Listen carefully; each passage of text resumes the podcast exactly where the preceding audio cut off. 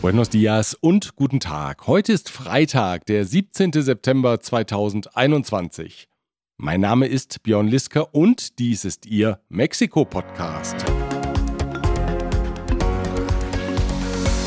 Herzlich willkommen zur Ausgabe 52 oder anders gesagt zum ersten Geburtstag des Mexiko-Podcasts.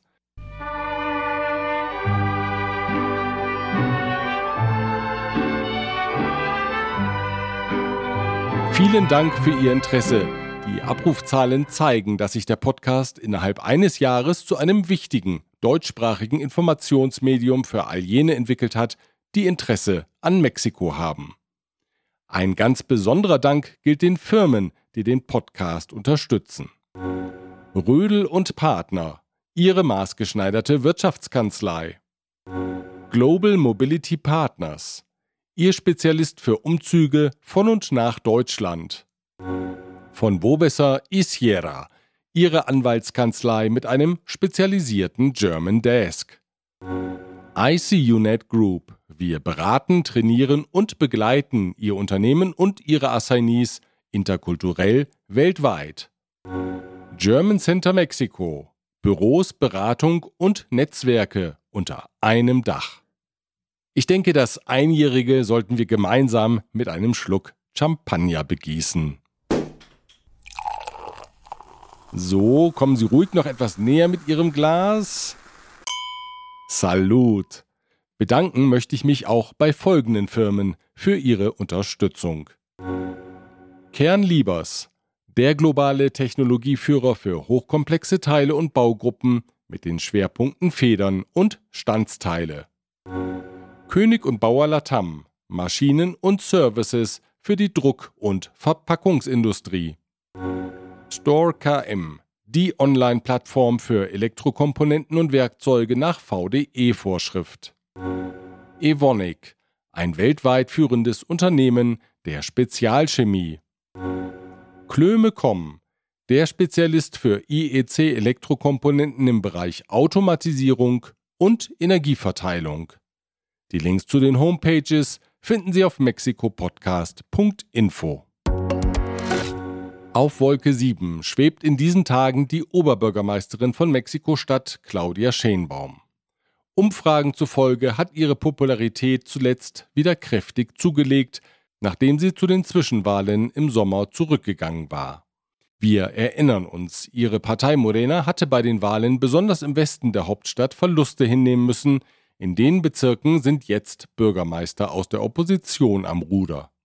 In den vergangenen Wochen stieg Shanebaums Beliebtheit um 10 Prozent. 68 Prozent der Hauptstädter sind mit ihrer Amtsführung zufrieden.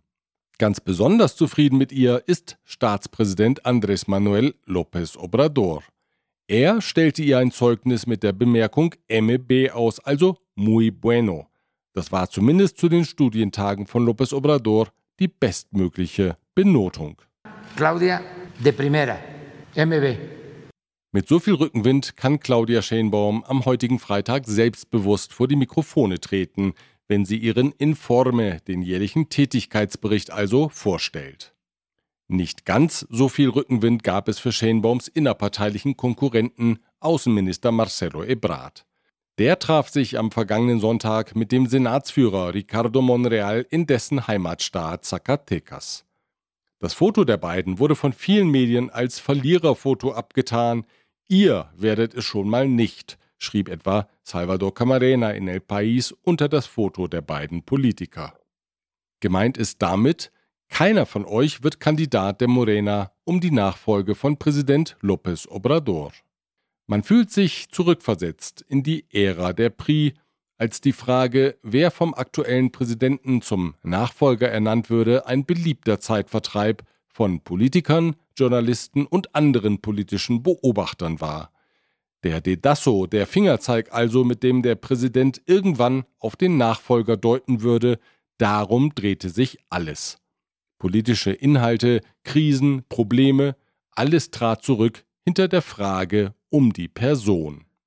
Vielleicht hat López Obrador deswegen schon jetzt das Nachfolgeritual aus Pri-Zeiten wieder aufgenommen und natürlich nehmen sich die Medien des Themas gerne an. Der Präsident macht die Musik und alle tanzen nach seinen Noten. So war das früher und so ist es heute wieder. Beim Tanzen ins Trudeln geraten ist der Gouverneur von Morelos Cuauhtémoc Blanco.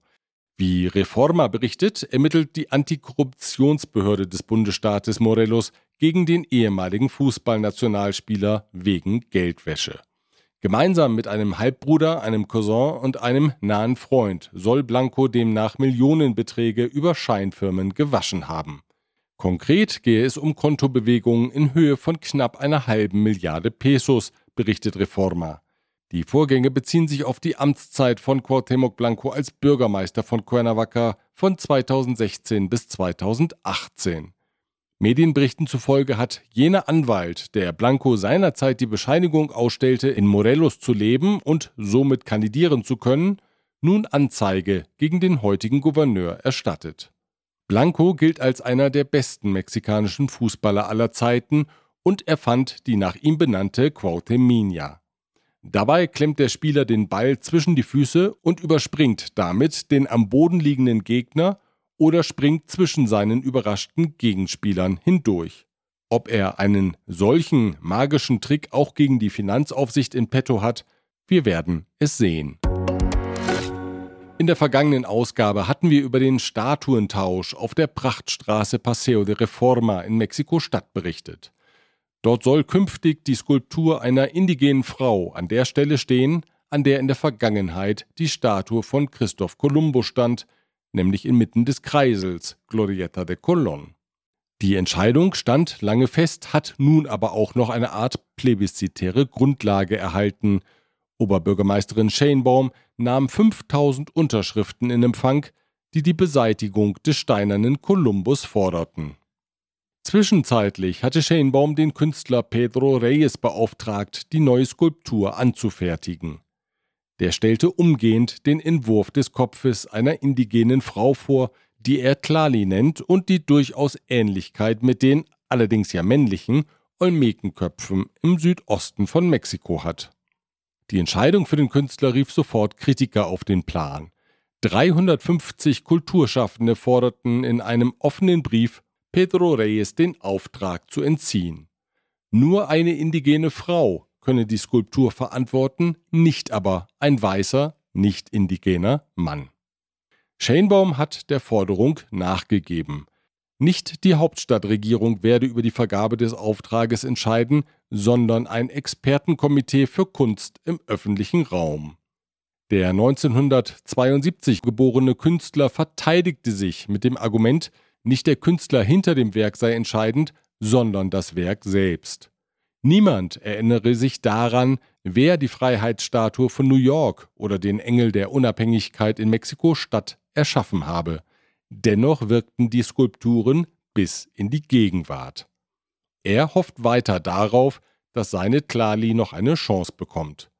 Vielleicht bekommt sie die wirklich. Denn einfach dürfte es nicht werden, indigene Künstlerinnen zu finden, die auf großformatige Skulpturen spezialisiert sind. Wir bleiben beim Thema Skulpturen. Das Münchner Auktionshaus Gerhard Hirsch Nachfolger steht in der Kritik, weil für den 21. September eine Versteigerung mit prähispanischen Stücken aus Mexiko angesetzt ist. Die Versteigerung umfasst 74 Figuren unterschiedlicher Kulturen, darunter Maya, Tolteken, Mischteken und Totonaken. Teuerstes Stück ist eine Figur der Olmeken, für die 100.000 Euro aufgerufen werden.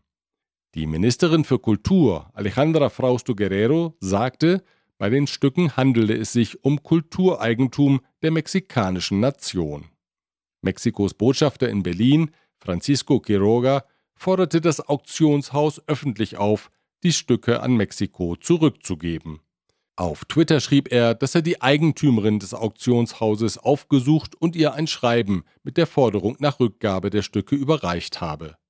In dem Schreiben heißt es, es bestehe die Möglichkeit, dass zumindest einige der Stücke unrechtmäßig aus Mexiko ausgeführt worden seien.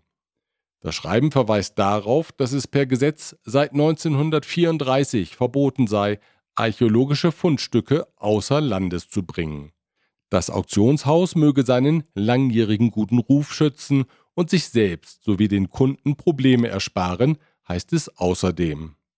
Etwas überraschend kommt der Hinweis des Botschafters, dass es sich bei 61 Prozent der Stücke um Produkte aus zeitnaher Fertigung handele, also im Klartext um Fälschungen. Wir haben im Auktionshaus Gerhard Hirsch Nachfolger um eine Stellungnahme gebeten. Im Podcast äußern mochte man sich nicht zu den Vorwürfen. In einer am 14. September übermittelten Mitteilung heißt es wörtlich, alle von uns angebotenen Objekte verfügen über Provenienznachweise, die belegen, dass die Objekte sich legal in Deutschland befinden. Zudem liegen Gutachten namhafter Institute zur Echtheit vor. Sämtliche Objekte der Auktion wurden durch das Art Loss Register überprüft. Soweit die Mitteilung. Das Art Loss Register, dies noch abschließend zur Erklärung, ist die weltweit größte Datenbank verlorener und gestohlener Kunstwerke. Das Originalschreiben des Botschafters sowie die Stellungnahme des Auktionshauses haben wir auf unserer Homepage für Sie eingestellt auf mexikopodcast.info.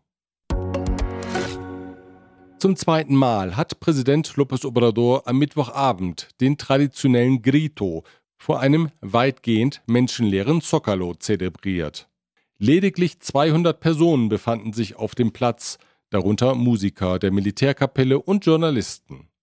Der traditionelle Auftritt auf dem zentralen Balkon des Präsidentenpalastes, der an den Beginn der Unabhängigkeitsbewegung im Jahr 1810 erinnert, war diesmal auch von Erinnerungen an die prähispanischen Kulturen begleitet. Auf der derzeit auf dem Zocalo aufgebauten Attrappe der großen Pyramide wurden Szenen projiziert, die an die Eroberung von Tenochtitlan sowie an den Widerstand dagegen erinnerten. Anschließend wurden Szenen der Unabhängigkeitsbewegung an die Fassade der Kathedrale projiziert. Den Schlusspunkt bildete das traditionelle von mexikanischer Musik untermalte Feuerwerk und ein Auftritt der mexikanisch-US-amerikanischen Künstlerin Lila Downs.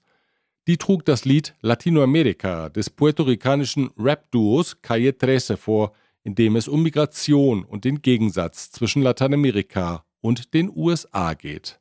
Du no puedes comprar al viento, tú no puedes comprar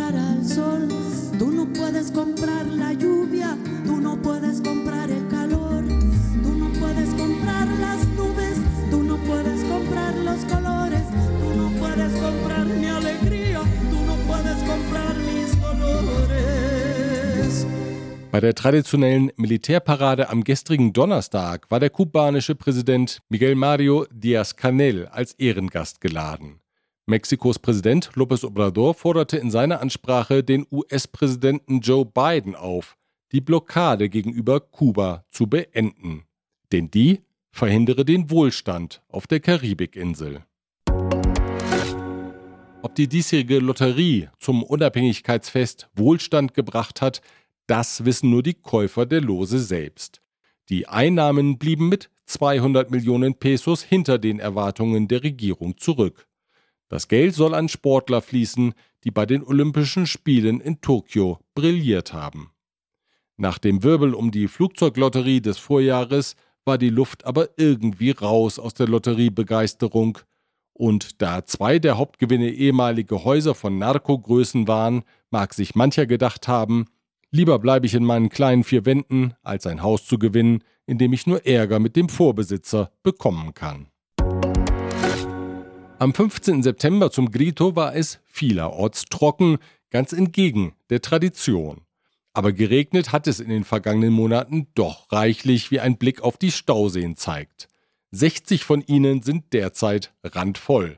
Darunter Stauseen des Grijalba und Usumacinta-Systems in Chiapas. Wenn dort der Wasserdruck zu groß wird, muss das Wasser kontrolliert abgelassen werden, was regelmäßig zu schweren Überschwemmungen in Tabascos Hauptstadt Villahermosa und umliegenden Gemeinden führt. Auch die Stausysteme Ento in Hidalgo, Dancho im Bundesstaat Mexiko und Solís in Guanajuato sind am Rande ihrer Kapazität. Landesweit fiel von Anfang August bis Mitte September 24 Prozent mehr Niederschlag als im Vorjahr, vermeldete jetzt der Nationale Meteorologische Dienst. Nur unzureichend gefüllt sind hingegen Stausysteme im Norden des Landes, darunter die gemeinsam mit den USA genutzten Systeme La Amistad und Falcón am Rio Bravo sowie der Stausee Abelardo Rodriguez in Baja California. Wenn Sie also unwirsch den Regenschirm rausholen, denken Sie daran, auch diese Regenzeit hat ein Ende und bis dahin ist es nicht mehr lang. Nicht mehr lang ist es auch bis zum nächsten Freitag und dann hören wir uns wieder, wenn Sie mögen. Ich freue mich auf Sie, dann zur Ausgabe Nummer 53. Bis dahin.